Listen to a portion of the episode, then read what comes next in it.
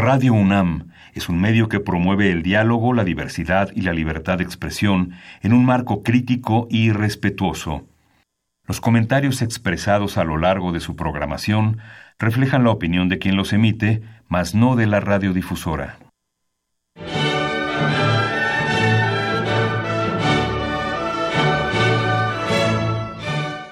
Diálogo jurídico.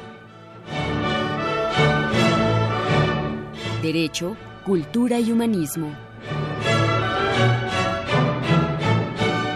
Programa a cargo del maestro Eduardo Luis Fejer.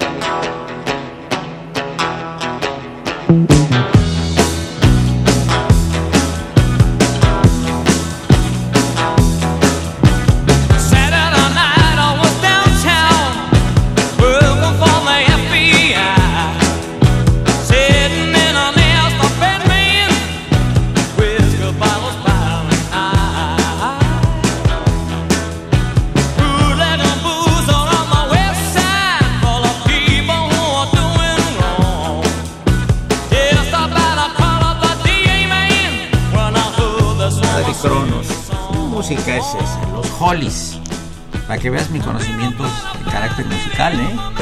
Yo, claro, aquí Christopher eh, Pastrana me es favor de, de soplarme. Amigos del auditorio, muy buenas tardes, ¿cómo están ustedes? Los saluda Eduardo Luis Fejer en este programa de la Facultad de Derecho, Diálogo Jurídico, con nuestro lema Cultura y Humanismo. Y no se espanten porque viene una nueva voz aquí al programa que hace mucho que no venía el doctor Tito Armando Granados Carrión. ya, vienes más que yo, eh, felicidades. Gran jurista, este, miembro del Consejo Técnico de la Facultad, autor de libros de Derecho Penal, de Procesal Penal, y un excelente amigo y además un buen veracruzano. Es correcto, paisano. Muchas gracias por la Aide invitación. Mata, distinguida jurista, profesora de la Facultad de Derecho también.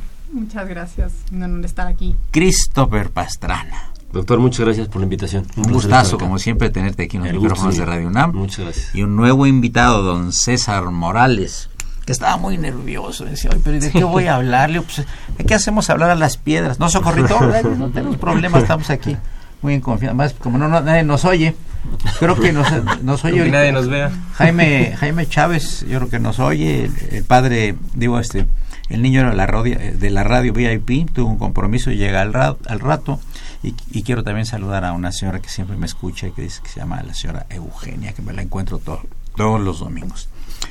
Pues este, yo quisiera platicar con Tito Armando, eh, Granos Carrión y con la licenciada de Mata y con Christopher Pastrana, desde luego, sobre un tema que ya se, ya se ha tratado aquí, ¿no, Tito Armando? Un poco la cuestión de del nuevo sistema penal acusatorio. ¿Tú querías ver algunas cosas derivadas de esto?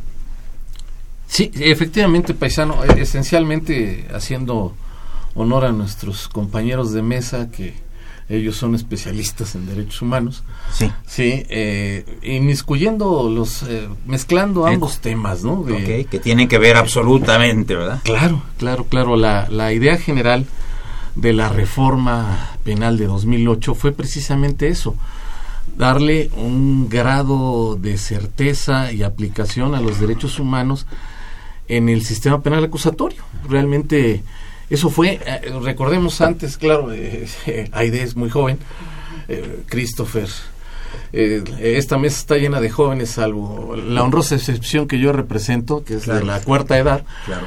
Pero eh, a mí me tocó iniciarme como agente del Ministerio Público hace algunos años y eh, no digo cuántos porque me van a sacar la edad, pero eh, realmente éramos todólogos cuando éramos iniciamos esa aventura de, de incorporarnos a la Procuraduría de Justicia de la Ciudad de México, ahora Ciudad de México, en aquella época Distrito Federal. Conocíamos delitos sexuales, conocíamos patrimoniales, conocíamos delitos contra la vida, etcétera, etcétera. Éramos todólogos, trabajábamos esos turnos de 24 por 48. Y entonces, de pronto, ah, el, los derechos humanos, y, lo digo porque lo viví por dentro, eran inexistentes en el proceso penal. Siempre y sencillamente la Santa Inquisición palidecía eh, al lado de los ministerios públicos. Hacíamos lo que queríamos con una averiguación previa y inclinábamos la averiguación para un lado, para otro, en fin, eh, digamos, hoy, hoy que ya hablamos de fiscalías especializadas, hablando por ejemplo de delitos sexuales, de homicidios, de secuestros, eh, las, las financieros, fiscales y financieros, efectivamente hay de eh, fiscales y financieros, pues ya tenemos una alta especialización. De hecho, cambia sustancialmente. Imagínense el impacto que representaba para una persona que había sufrido una agresión de tipo sexual, digamos, una dama que había sufrido una, una agresión de tipo sexual, llega a una bola de hombres que estábamos en, la, en el turno del Ministerio Público, la agresión que había sufrido y volverle a platicar, a que la había agredido un hombre o varios, en fin, dependiendo de, y luego ir a platicarle a, otros fulanos. Terrible, terrible. Eh, eh, horroroso horroroso y, además la víctima estaba a la, a la voluntad del Ministerio Público porque era un convidado de piedra. La víctima solo actuaba presentando la denuncia y posteriormente en el proceso tenía que acreditar, esto es ante el juez para que nos entiendan nuestros amables radioescuchas, ya ante el juez tenía que decirle al juez acreditar coadyuvancia. ¿Qué significaba decirle, oiga señor juez, quiero estar presente? Admítame por favor. Entonces el juez le tenía que dictar un auto, decirle, bueno, eres convidado, pero de piedra. No puedes intervenir, no puedes ofrecer pruebas, todo tiene que ser a través del Ministerio Público.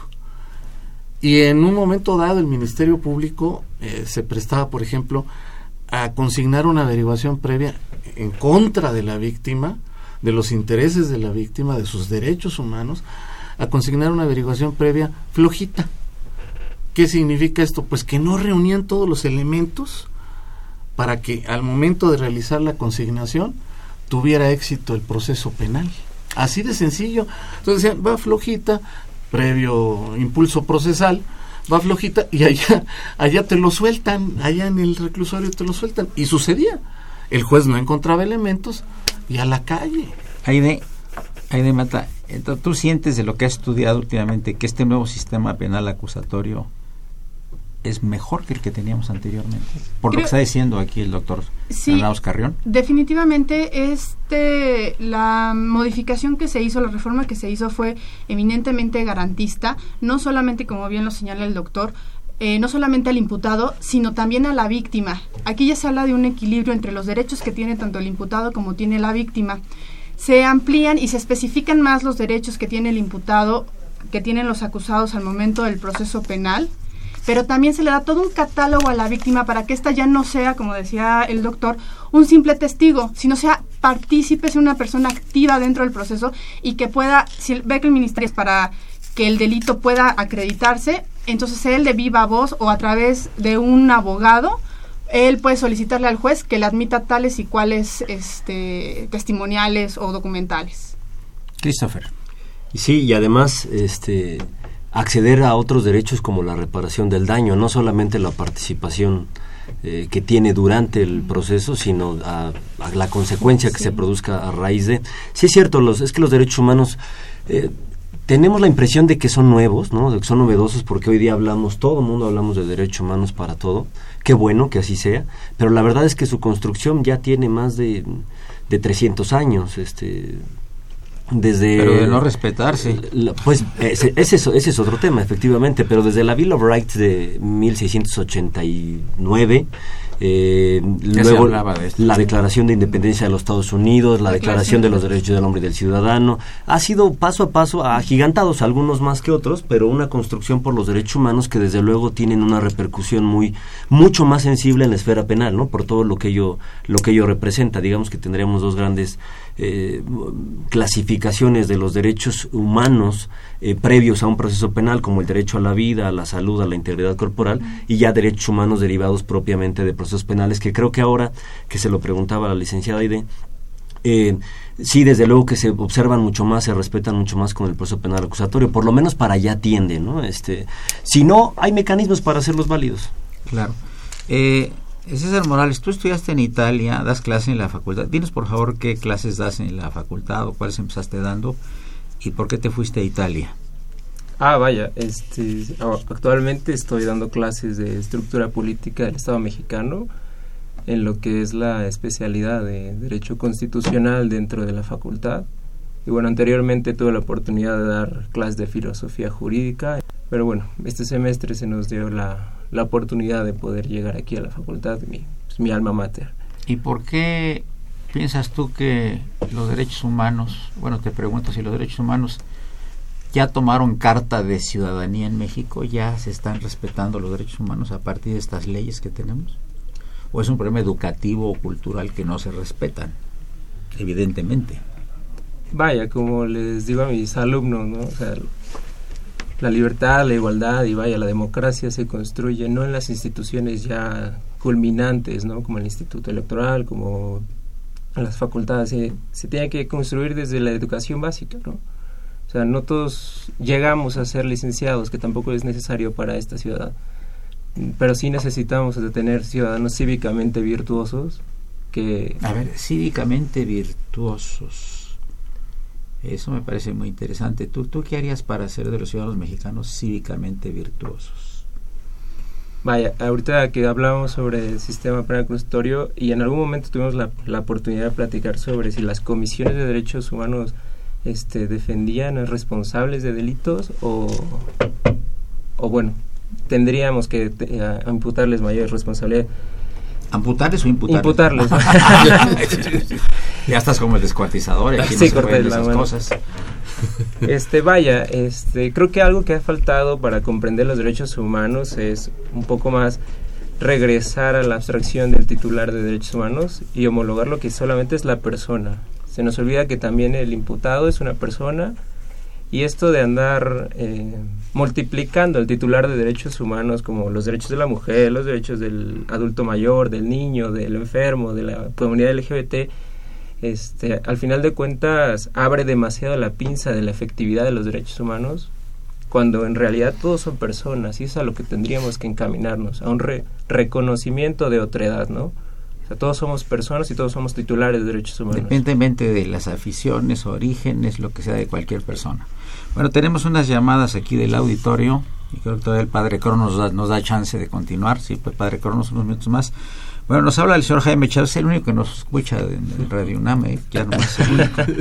Qué bien. Sí, eh, lo saludamos con afecto. Dice que la nueva ley penal está hiper mal, ¿eh? Ándale que está a favor de la delincuencia y los jueces lo saben y no hacen nada para presentar una iniciativa que cambie en verdad, así lo percibe y lo vive el pueblo. La delincuencia en todos los niveles está creciendo de forma impresionante e inaceptable gracias a la pésima impartición de justicia. Bueno, ya le, ya le contestarán, señor Chávez, después de que pasemos al corte musical, pero dos llamadas antes. Nos habla la diplomática Harriet Jones y felicita al panel tan interesante que está invitado el día de hoy. Muchas gracias y don Agustín Narváez González. Esto es una pregunta para el maestro Tito Armando, eh, que tiene una visión muy interesante de la historia. Pregunta esto y sería contestación después del corte musical a cargo del padre Cronos.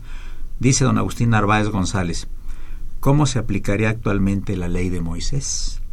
Soy Eduardo Luis Fejer y esta es esto es Radio UNAM y nos vemos en unos minutos.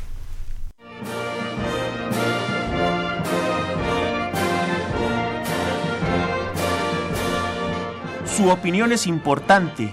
Comuníquese.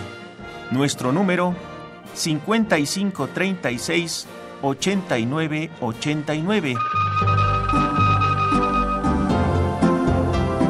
del interior de la República 01800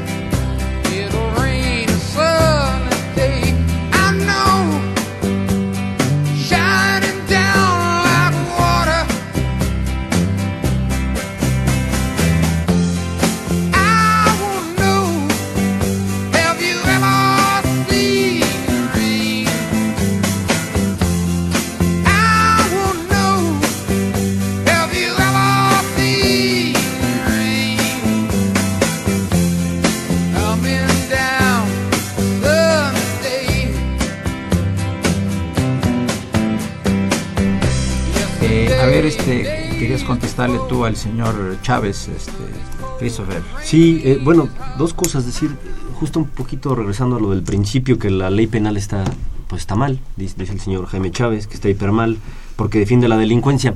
Es lo que me parece que decía César hace un rato.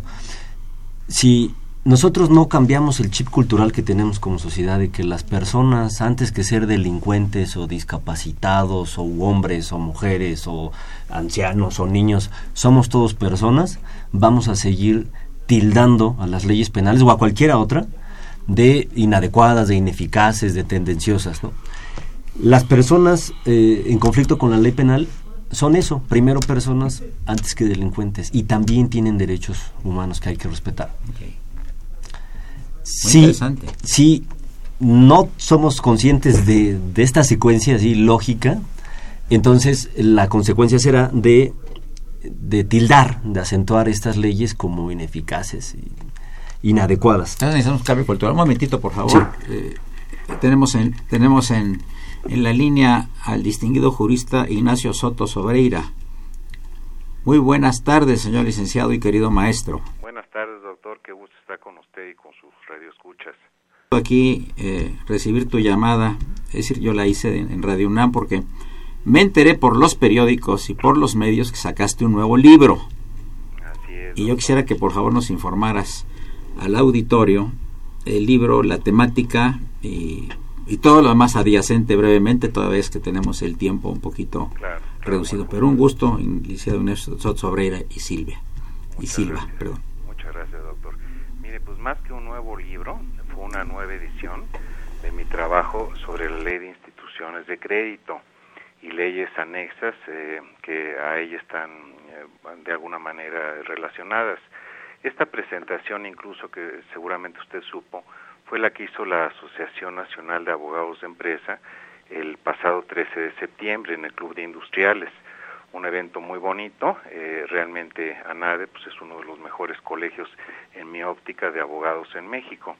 Eh, realmente esa edición eh, se comentó en ese momento que efectivamente es nueva porque los cambios sufridos en 2014 hacen de esta ley literal y materialmente otra ley. La reforma financiera del 10 de enero de 2014, que yo ya la vislumbraba eh, presidencial del 8 de mayo de 2013, en mi anterior edición, culminó con una adición eh, propiamente a 281 artículos de 143 nominales que originalmente tenía la ley. Y ciertamente ni siquiera son esos 138 artículos que aparentemente se le adicionan, porque como ahora en la actualidad está de moda meterle a los artículos los bis, bis 1, bis 2, bis 3 hasta el bis 20, podemos hablar que son propiamente 160 artículos adicionales. Esta reforma de 2014, yo como lo planteé en esa ocasión que me hizo favor de hacer el evento ANADE, señalaba que realmente no es otra cosa que el compromiso que México tiene en base a los acuerdos internacionales. Efectivamente, en el año 2010 se dio el acuerdo de Basilea al marco internacional para la medición, normalización y seguimiento del riesgo de liquidez de las instituciones de crédito.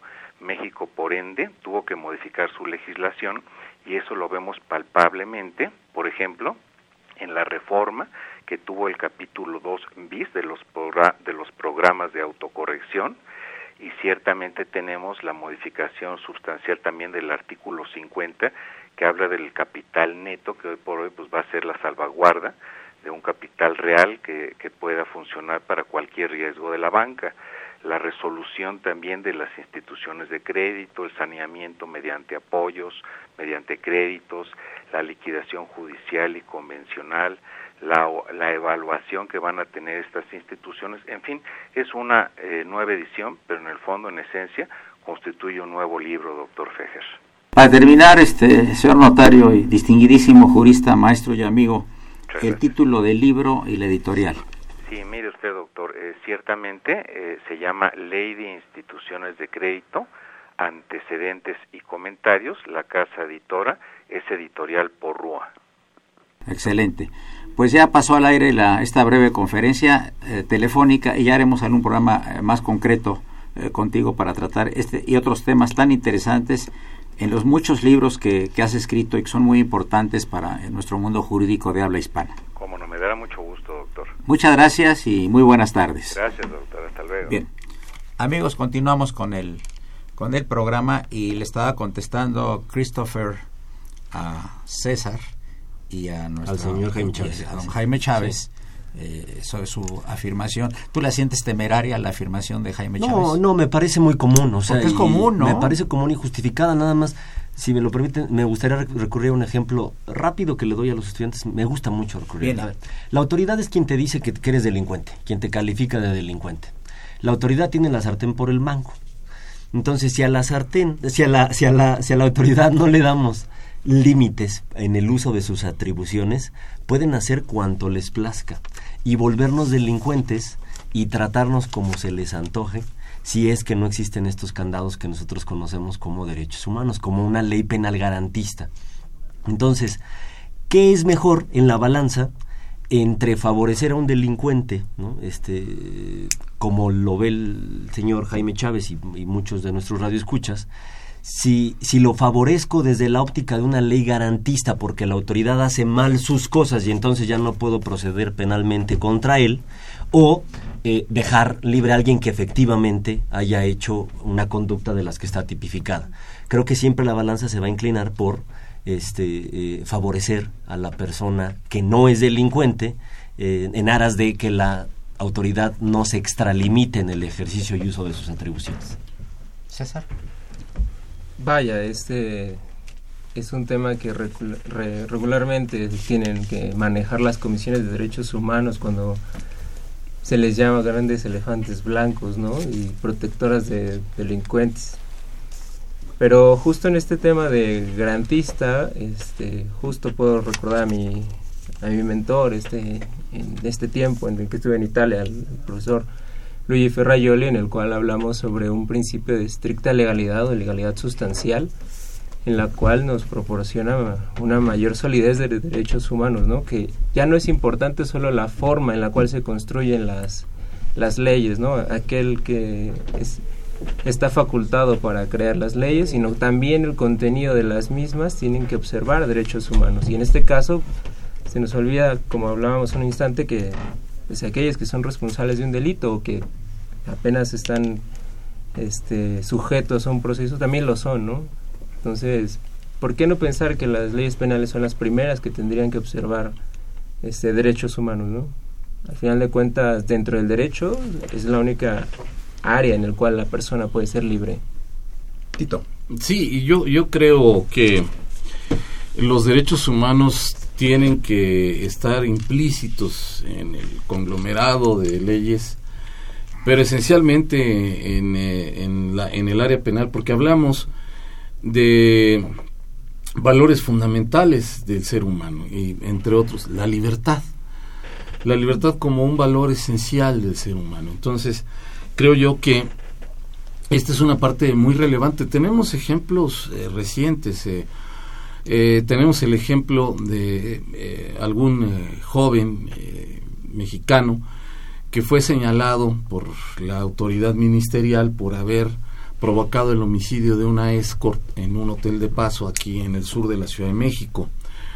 Se dio como coincidencia el asunto de que al entrevistar a las personas que fueron a reconocer el cadáver, que eran sus amigas y compañeras de esta página de internet, pues señalaron que ella llevaba una muy buena relación con una persona que estaba estudiando teatro, en fin, dieron su descripción y dijeron, él tiene una moto, una motoneta, igual que la que aparece en el video del hotel y demás.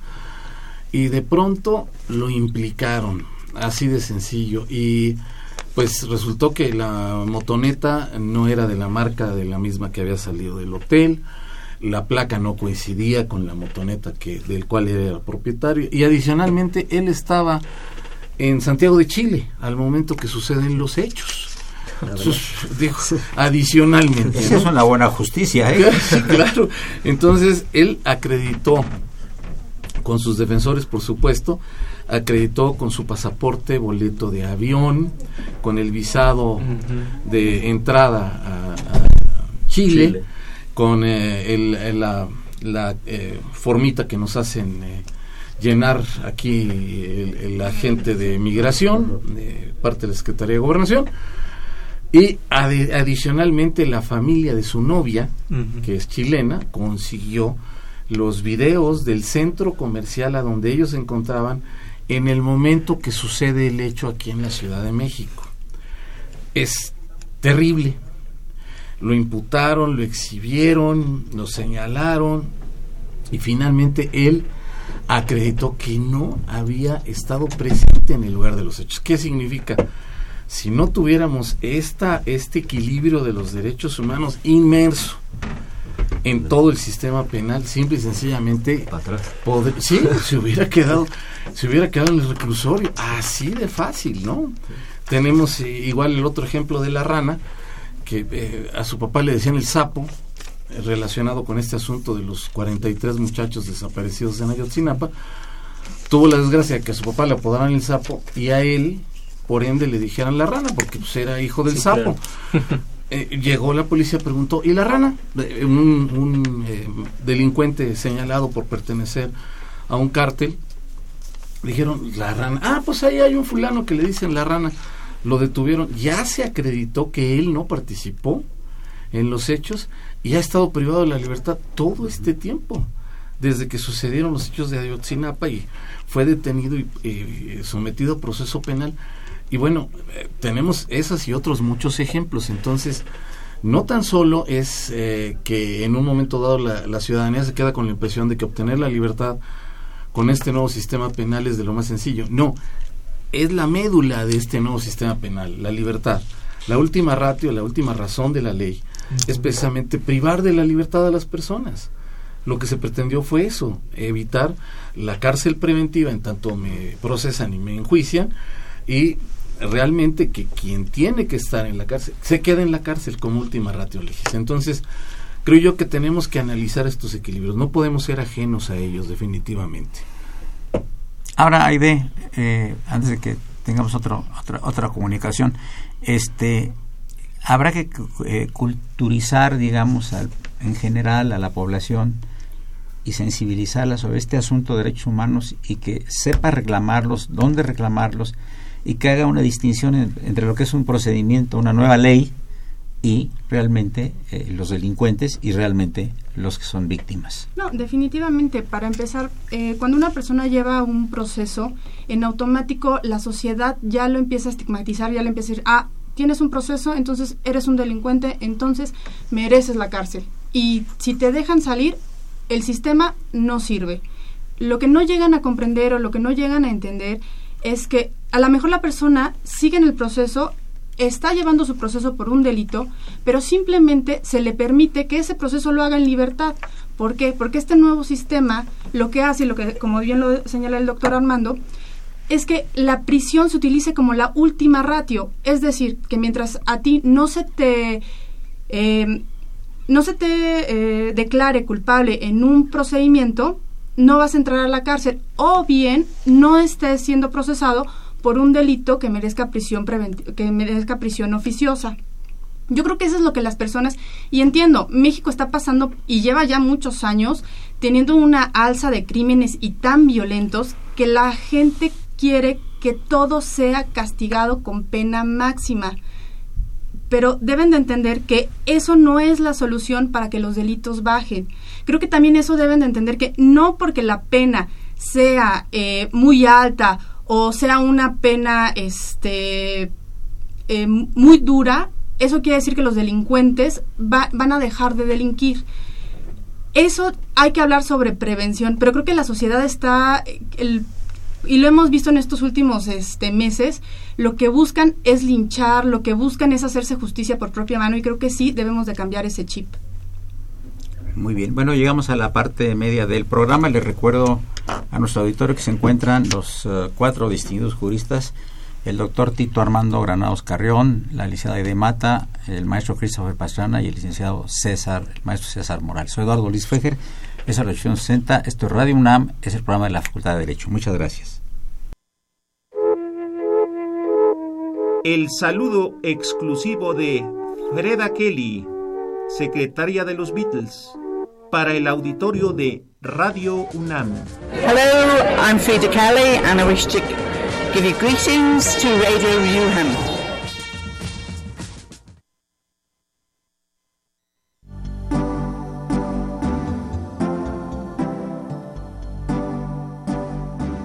Está usted escuchando Diálogo Jurídico, Derecho, Cultura y Humanismo.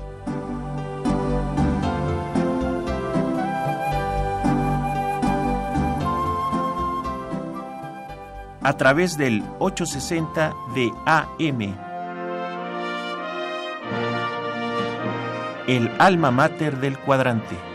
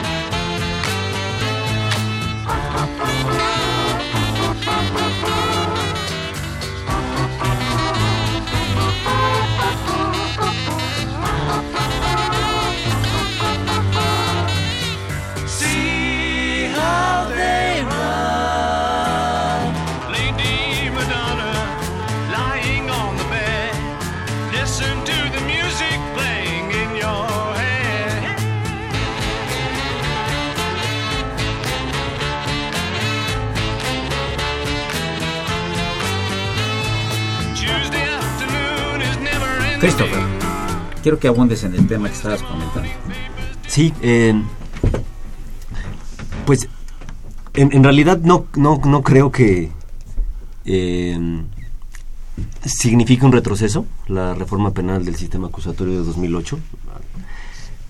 Quizás porque para mí cualquier cambio es siempre positivo, ¿no? Es decir, entre, entre el antiguo sistema que tan solo por el hecho de que era fundamentalmente escrito y que otorgaba un rol preponderante al mismo juez de la causa para, para conocer inicialmente de las carpetas de, de las averiguaciones previas y para confirmar en la decisión que había eh, tomado inicialmente, por ese simple hecho me parece que la ley significa un, avance, ¿no? El Código Nacional de Procedimientos Penales.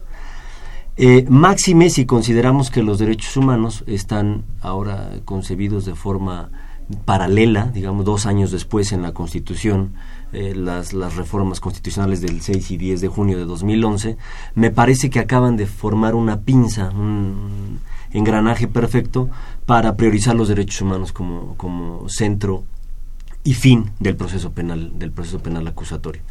sí reconozco las críticas que se hacen, eh, que hacen, que hacen los gobernados, pero lo que decía es quizás hace rato no, no pude llegar a donde quería, en la forma en que quería hacerlo es si el señor Jaime Chávez fuera ahora detenido arbitrariamente por un policía de investigación por la comisión de un supuesto delito, entonces el proceso penal acusatorio garantista tendría que operar en favor del señor Jaime Chávez. Prefiero ese proceso penal garantista que uno anterior en donde no existan este tipo de condiciones de mecanismos para hacer prevalecer por encima de todo nuestras libertades, como decía el doctor Granados hace un rato. Sí, definitivamente es, es una circunstancia muy particular. Perdón que corte la conversación, pero ya logramos comunicarnos con el maestro Gerardo Laveaga. Muy buenas tardes, maestro Gerardo Laveaga. Eduardo Luis, me da mucho gusto estar en tu estupendo programa, como siempre. Qué amable. Es que por ahí leí eh, la, aparición de un nuevo libro tuyo eh, con un título muy sugerente, Si tú quieres, moriré. Y dice como subtítulo, La novela del México que no pudo ser. Esto, viéndolo, pues se refiere a don Valentín Gómez Farías y a Lucas Alamán. Son los dos grandes personajes de la novela. Centrales de esta, de esta historia novelada, pero lo interesante es el México que pudo ser. Fíjate que hace unos días yo di una conferencia sobre cómo entrevisté al asesino de Trotsky, a Ramón Mercader. Entonces ahí en, en Puebla, donde di la conferencia, me hicieron una pregunta que yo te paso a ti. Me dijeron, bueno, ¿qué hubiera, qué hubiera pasado en la, en la Unión Soviética si el que resultara ganador después de la muerte de Lenin hubiera sido Trotsky en lugar de Stalin.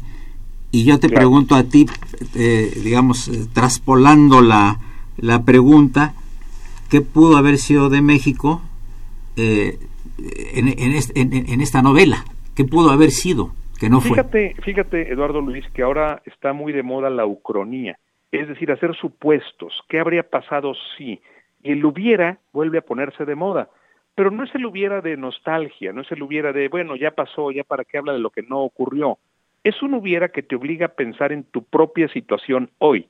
¿Qué tiene que estar haciendo una persona o un país hoy para no lamentarlo en 10 años? Y la, o en 20 o en 50. Y la visión retrospectiva te ayuda a entenderlo mejor. ¿En qué momento México da un giro fundamental en su historia? desde mi punto de vista, en el periodo menos explorado. Es decir, desde que cae Iturbide hasta que Texas se independice en 1836. Y los alumnos en las primarias y en las secundarias casi pasan por alto ese periodo, y es el periódico que yo me propuse novelar. Ahora, ciertamente introduce un elemento distinto, que es la muerte de Santana.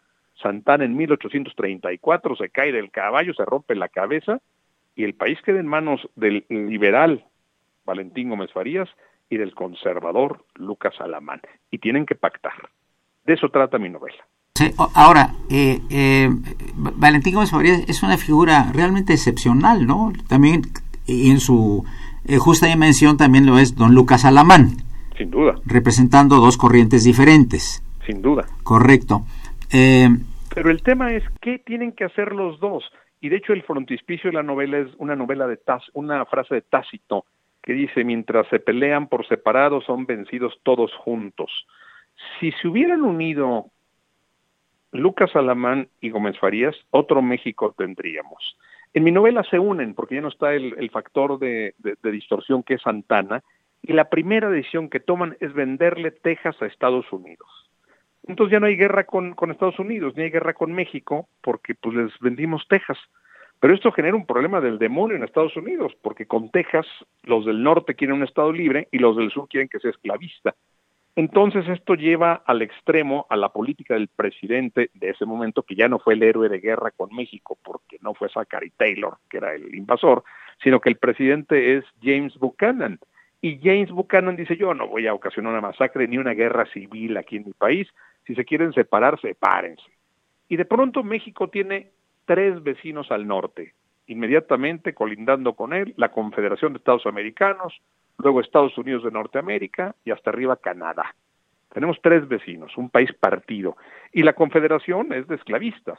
El problema que tenemos ahora es que todos los afroamericanos están pasando a México, incluso uno de los candidatos en ese momento, eh, Miramón, propone crear un muro para evitar que se estén pasando los afroamericanos a México. Pero cambian todas las cosas, cambia la bandera de México, ya no es la verde, blanca y roja del ejército trigarante, ya de pronto es una roja y amarilla con los colores de España y al centro Quetzalcoatl. Es una imaginación, es un ejercicio de imaginación, Eduardo Luis.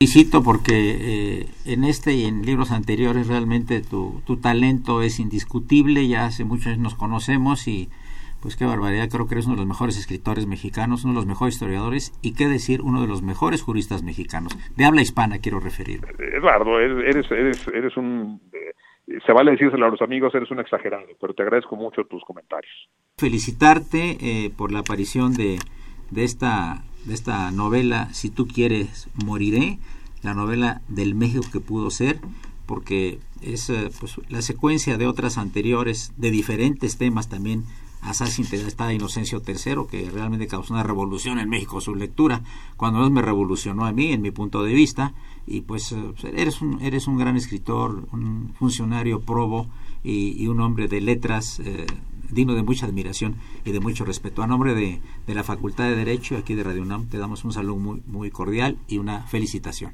Eduardo Luis, gracias por tener este, este diálogo contigo y te mando un abrazo muy afectuoso. Quiero decirte que ya tendremos oportunidad de dedicarte un programa completo eh, para que abordemos este y otros temas que tú manejas, además de ser tú indudablemente el, presidente del Instituto Nacional de Ciencias Penales. Un abrazo y la mejor de las tardes. Gracias, Eduardo Luis. Hasta luego. Continuamos, amigos, aquí. Por favor, Tito, ¿quieres enmendarle un poco la plana al señor Jaime Chávez? o Está casi en en la hoguera del olvido. ¿eh? No, al contrario, nuestro respeto al señor No, no, no, al contrario. Eh, yo creo, yo creo que se ha desvirtuado el asunto por eh, el manejo que han dado los medios de comunicación en general a muchos, a muchos casos que se han considerado como relevantes o lacerantes para la sociedad en su conjunto. Y por otro lado, la ineficacia de los operadores de un sistema que está a prueba todavía. Es un sistema que no ha alcanzado el nivel de maduración. Lo sabemos todos. En todo proceso de aprendizaje hay una curva y esa curva tiene que ser superada por todos los que intervienen en ese proceso para llegar a grados de eficacia de cualquier cosa, lo que me digan, a grados de eficacia suficientes que eh, sean satisfactorios para todos. Y si de momento eh, me, me dan un, me pueden dar un, un carrazo de esos europeos que cuestan eh, millones de euros y, y, pues sí, me subo al carrazo. Si no sé cómo pilotearlo, pues yo siempre anduve en bocho, ¿no? Pues ahí mi carrito modestito, yo ahí empujaba yo mi carro y a veces a veces a, pie y a veces sacándolo con segundón, clochazo y volantazo y, y, ahí me iba. Y me dan un auto de última generación con mucha tecnología, con muchos lujos, tengo que aprender a conducirlo para hacerlo óptimo. Entonces, para aprender cómo conducir cuando hay mucho tráfico con ese mismo vehículo que está sobrado en la máquina, para saber cómo comportarme en una autopista, cómo comportarme en, una, en un camino sinuoso, etcétera. Tengo que aprender a conducir ese vehículo. Y eso, en eso estamos. Los operadores del, del sistema tienen que aprender a conducir este nuevo carrazo de lujo que les acaban de entregar y estamos en una fase de aprendizaje todos godos, ostrogodos, visigodos, eh, en fin, todos. Etruscos y bárbaros del norte. Tú y yo somos bárbaros, de Veracruz. De Veracruz. somos de la cuenca del Papaloapan. Eh, la ciudad Anaya le pregunta a Christopher, ¿aún es vigente la pena de muerte por traición a la patria? y a, y, a quién se aplica, bueno, se, se aplicaría al, al traidor de la patria, pero no, ¿verdad? No, prohibida, proscrita por el artículo ya no hay, ya no hay, sería cárcel. Ya no hay pena de muerte. Y, para la maestra de Mata, de parte del Liceo Avilés, ¿la pena de muerte sería viable borrarle a implantar y hay riesgo en cuanto a los derechos humanos? Mm, un aspecto fundamental. México ya no puede volver a implantar la pena de muerte por una sencilla razón los derechos humanos son progresistas. Se han firmado varios tratados internacionales donde se establece que México ya no puede, eh, ya no puede tener la pena de muerte. ¿Qué quiere decir que los derechos humanos son progresistas? Una vez que se reconoce un derecho humano o una vez que un sistema, nuestro sistema, nuestro sistema jurídico en general, toma un derecho y lo eleva a la categoría de derecho humano, ya no lo puede cancelar, ya no lo puede quitar. Entonces, en México, por más que, o va más allá de que pensemos si sirve o no sirve la pena de muerte, si esto va a limitar o no, este, o va a bajar los índices este, delincuenciales, México ya no la puede implantar. Muchas gracias. Amigos, llegamos a la penúltima parte del programa y volvemos en unos minutos. Gracias.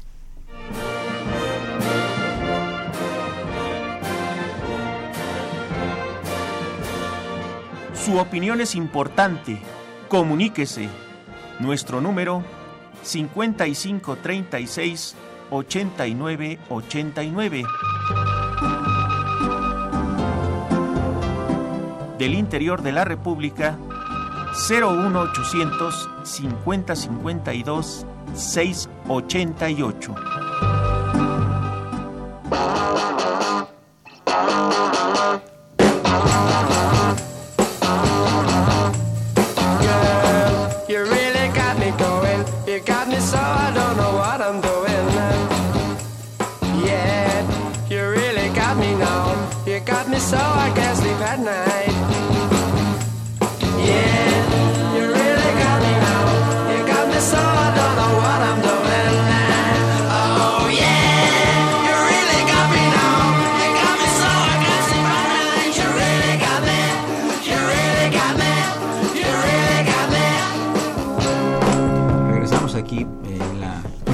Parte del programa, amigos del auditorio, recuerdo la presencia de los juristas, el doctor Tito Armando Granos Carrión, la maestra licenciada de Mata, el maestro Christopher Pastrana y el maestro César Morales.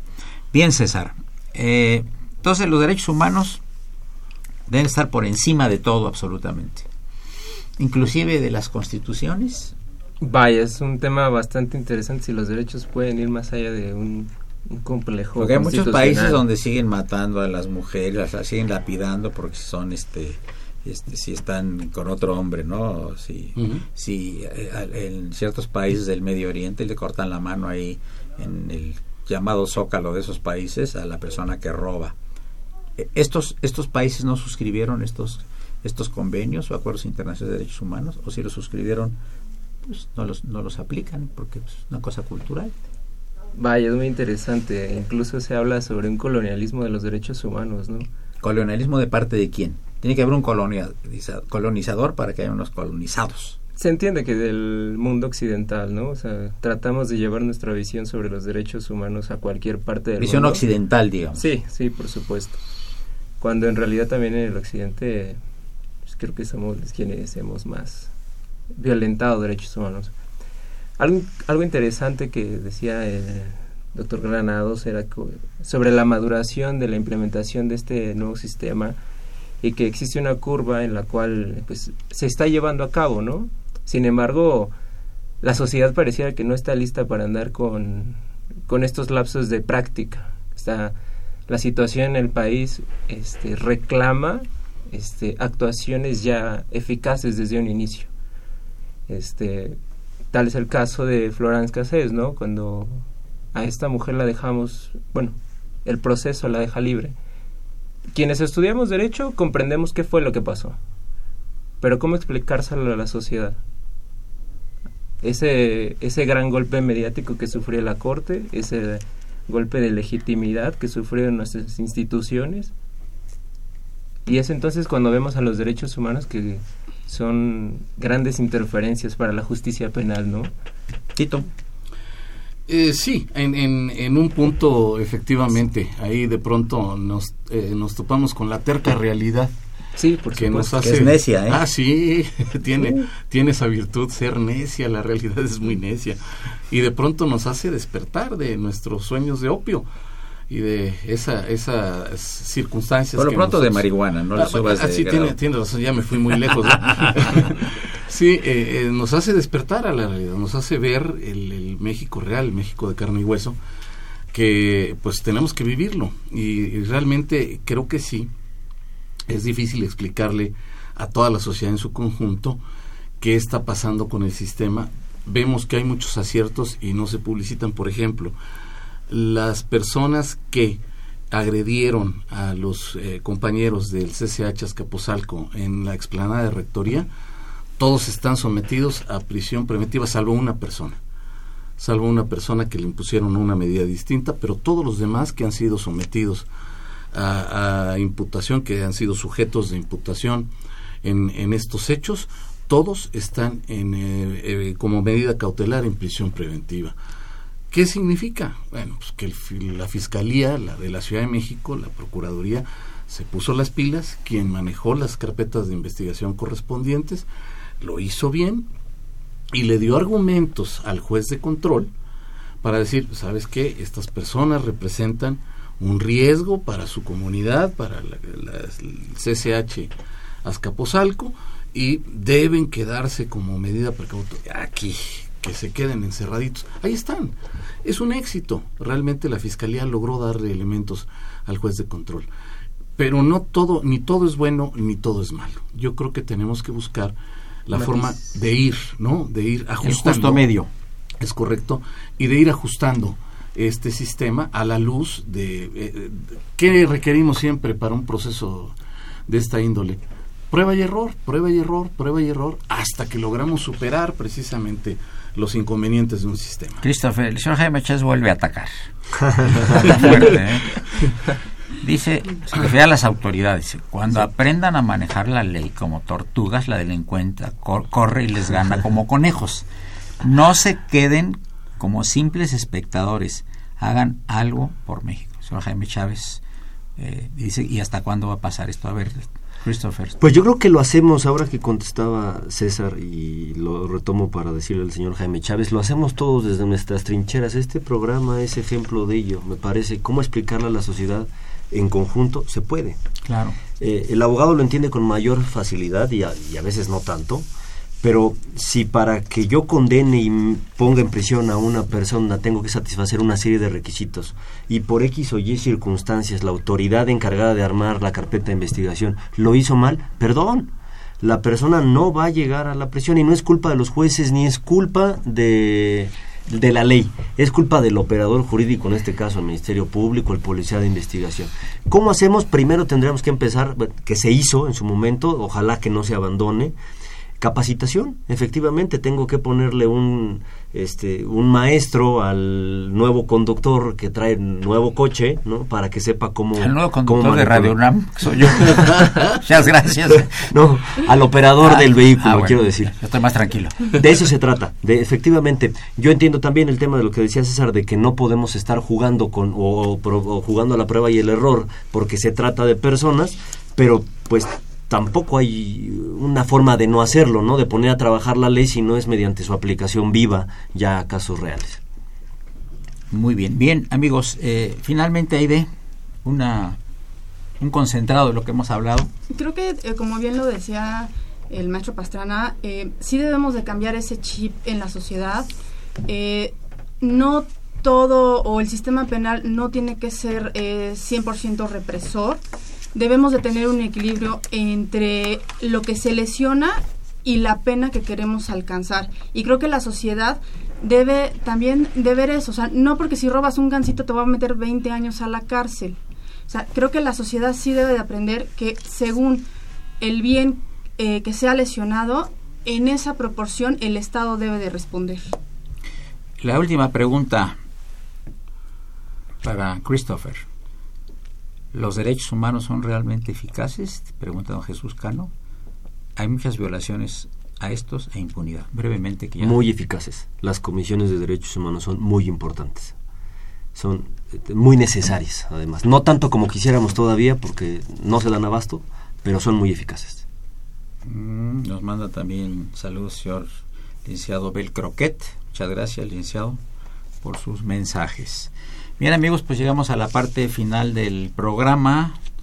Eh, le agradezco mucho a Socorrito, quien es la encargada de los controles de la operación, que no aparece, pero ahorita no tarda en aparecer. La imagen siempre grata del padre Cronos, don Francisco Trejo. Asistente de producción, eh, Raúl Romero Escutia, VIP, considerado el niño héroe de la radio. Dice él que como Romero Romero es el mero mero, pues así dice, hay que decirle así. Y nos acompaña hoy de milagro, no, ya, ya son dos milagros en un mes, el fantasma Víctor Aguilar. Ya la mencionamos, Socorrito, ¿eh? Amigos del auditorio, la mejor de las tardes, continúen en el 860, esto es Radio Universidad Nacional Autónoma de México.